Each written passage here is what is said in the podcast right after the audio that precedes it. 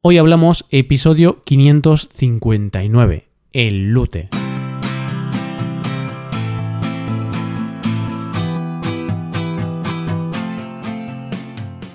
Bienvenido a Hoy Hablamos, el podcast para aprender español cada día. Ya lo sabes, publicamos nuestro podcast de lunes a viernes. Puedes escucharlo en iTunes, en Android o en nuestra página web Recuerda que en nuestra web tienes disponible la transcripción y las hojas de trabajo de este episodio y de los episodios anteriores. Si quieres acceder a todo el contenido premium y además quieres apoyar la creación de este podcast, hazte suscriptor premium en hoyhablamos.com. Buenas oyente, ¿cómo estás? ¿Llevas bien la semana?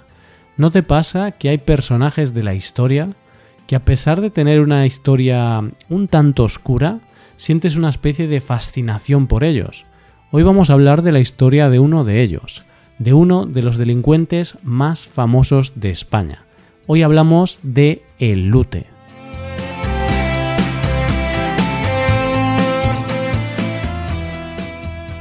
Existe un dicho en España para cuando le quieres decir a alguien que no desfallezca, que continúe con su propósito a pesar de las dificultades que pueda tener en el camino se dice, tú como el lute, camina o revienta. Y es que lute es quizá uno de los delincuentes más famosos de la historia de nuestro país. Algunas personas dirán que fue un ladrón de poca monta, pero en realidad para casi todos los españoles este delincuente tiene una connotación un poco positiva. Pero ¿cómo puede verse en positivo la historia de un delincuente? Pues vamos a contar su historia a ver qué te parece. Eluterio Sánchez nació en Los Pizarrales, un barrio marginal de Salamanca, en 1942. Su familia y él vivían en una chabola, que por si no lo sabes son casas hechas de cualquier cosa, de materiales de desecho o de mala calidad que carecen de condiciones de habitabilidad y son casas muy malas para vivir. Eluterio y su familia eran mercheros, eran personas que vivían la misma vida nómada de los gitanos, pero sin pertenecer a esa raza. Se dedicaban a la venta de quincalla, o lo que es lo mismo, cosas de metal pero sin valor ninguno, chatarra. Su familia y él iban de pueblo en pueblo, no tenían un sitio fijo. Cuando él tenía 19 años, se encontraba en Extremadura y ya tenía mujer y un hijo. Como te podrás imaginar, eran años difíciles, eran los años de hambre, eran los años posteriores a la guerra civil. Trabajaba cuando podía, pero a veces no tenían qué comer, y es así como en un momento determinado el hambre y la pura necesidad le hacen robar unas gallinas. No tenía para comer, así que decidió robar unas gallinas. Pero tuvo mala suerte, ya que lo pillaron y lo detuvieron. Y así es como con 19 años, sin ningún delito anterior, entra por primera vez en la cárcel. Normalmente, en estos casos, y cuando se robaba para comer, se solía aplicar un atenuante, que era lo conocido como delito famélico, es decir, delito cometido por la necesidad de comer.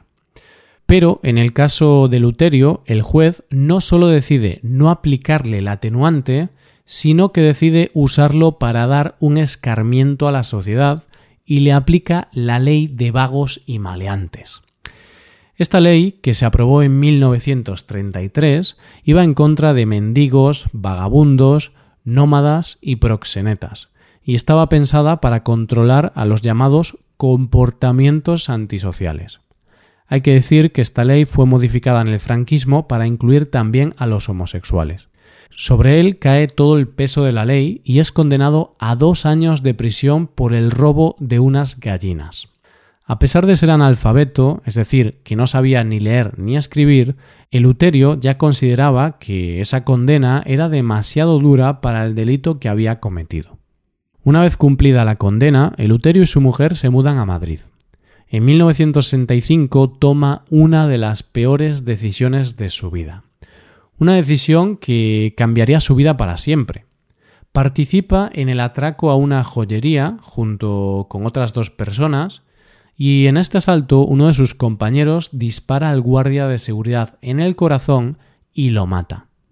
Semanas más tarde son apresados por la policía tras una persecución en la que una bala disparada por la policía rebota en un coche y mata a una niña. Son detenidos y llevados a los juzgados, donde él cuenta que fue sometido a toda clase de torturas para lograr que confesara quién había matado al guardia. No olvidemos, oyente, que estamos hablando de los años del franquismo, los años de la dictadura, donde las represiones por parte de la policía eran francamente brutales, donde el respeto por los derechos humanos básicos brillaba por su ausencia. Al no tener abogado ni defensa, son condenados a pena de muerte, aunque más tarde Franco les cambiaría esa pena a 30 años de prisión. Y es en este momento en el que nace el Lute. Y no te creas que nace porque él se haga llamar así, no, es el nombre que le pone la policía ya tenía su propio nombre de delincuente. A partir de aquí ya era considerado por la policía como un delincuente. Este nombre marcaría a Eleuterio el resto de su vida y lo odiaría con todas sus fuerzas, aunque todo el mundo lo conocerá para siempre como el Lute. El Lute es trasladado a la prisión de Dueso, en Santander, y allí conocería a un hombre muy importante en su vida, Simón Sánchez Montero. ¿Y quién era este hombre? Este hombre era un preso político, un miembro del PCE, el Partido Comunista. Hay que aclarar que en aquellos años era ilegal. Este hombre trabajaba como bibliotecario en la prisión y animó a Elute a aprender a leer y escribir. Cuenta él que Simón le dijo que algún día, antes o después, Franco iba a morir y que lo mejor que podía hacer era prepararse para ese momento porque después de la muerte del dictador existiría un futuro, y la única forma de aprovecharlo era teniendo una preparación. Pero si hay un año que marcaría el futuro del Lute es 1967, porque es en este año donde pasaría de ser un delincuente más del montón a convertirse en un mito. Te estarás preguntando el por qué.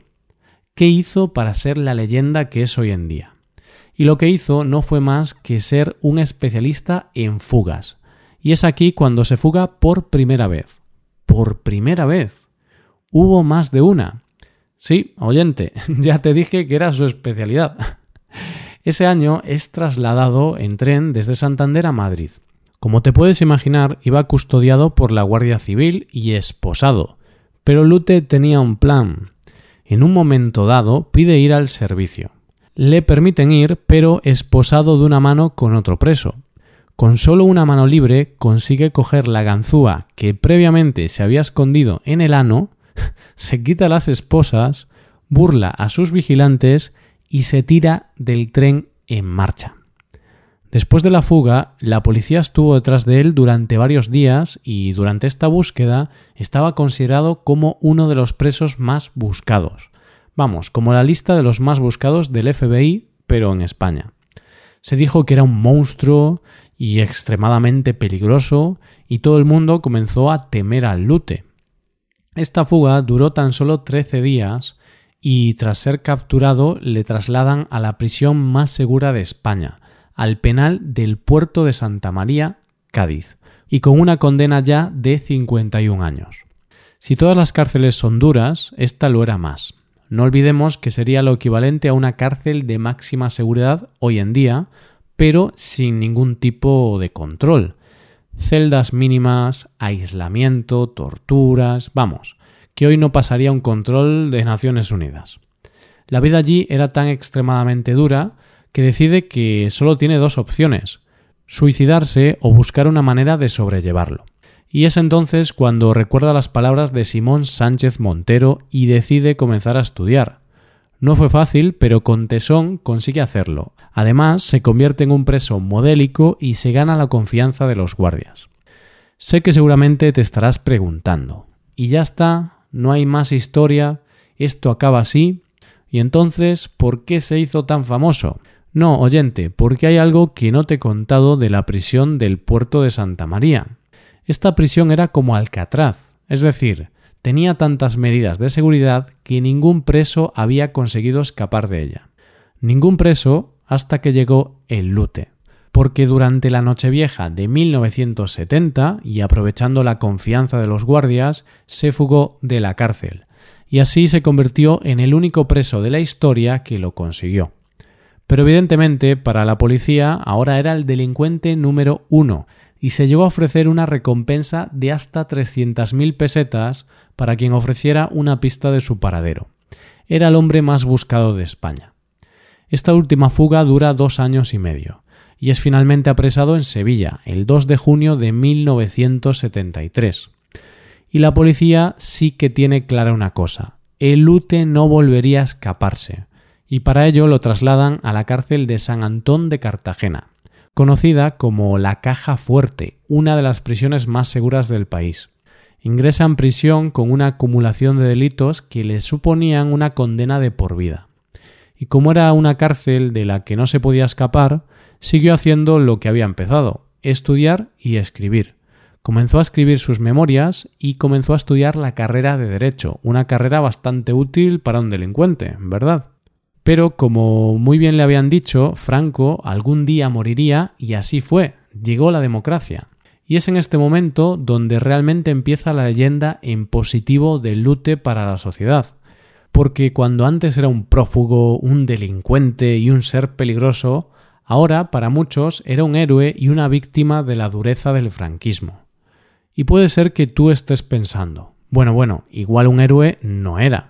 Y seguramente no, oyente, pero ten en cuenta la época en la que estábamos.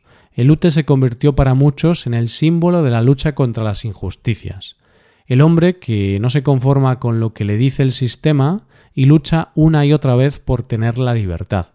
En el año 1981, y tras 18 años de condena, se le concede un indulto y sale de la cárcel como hombre libre.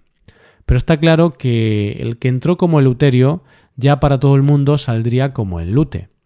¿Y qué pasó a partir de aquí? Pues a partir de aquí se convirtió en un personaje muy famoso. Publicó sus memorias bajo los títulos Camina o revienta y Mañana seré libre y además, gracias a sus estudios, pudo ejercer la abogacía. Tengo que contarte que en España Lute es un mito. Sobre él se han hecho series, documentales y hasta los mismísimos Bonnie M le escribieron una canción llamada El Lute.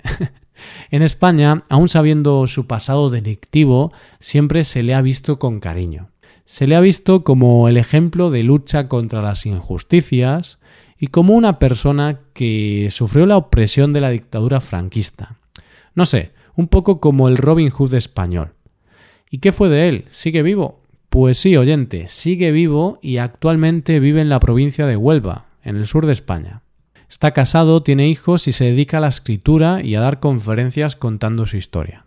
Decía Ortega y Gasset, yo soy yo y mis circunstancias y puede que las circunstancias en la vida te lleven a tomar un camino u otro. Dice Lute que de lo único que se arrepiente es de no haber tenido la oportunidad de niño de haber estudiado. Aunque no era decisión suya, pero dice que si eso hubiera ocurrido, quizá hoy no sería Lute y seguiría siendo Eluterio. Y esto es todo por hoy. Si te gusta este podcast y aprecias el trabajo diario que realizamos, te invitamos a que te hagas suscriptor premium. Los suscriptores premium pueden acceder a la transcripción y al PDF con ejercicios y explicaciones. Hazte suscriptor premium en hoyhablamos.com. Muchas gracias por escucharnos. Nos vemos en el episodio de mañana, donde hablaremos de expresiones en español. Pasa un buen día. Hasta mañana.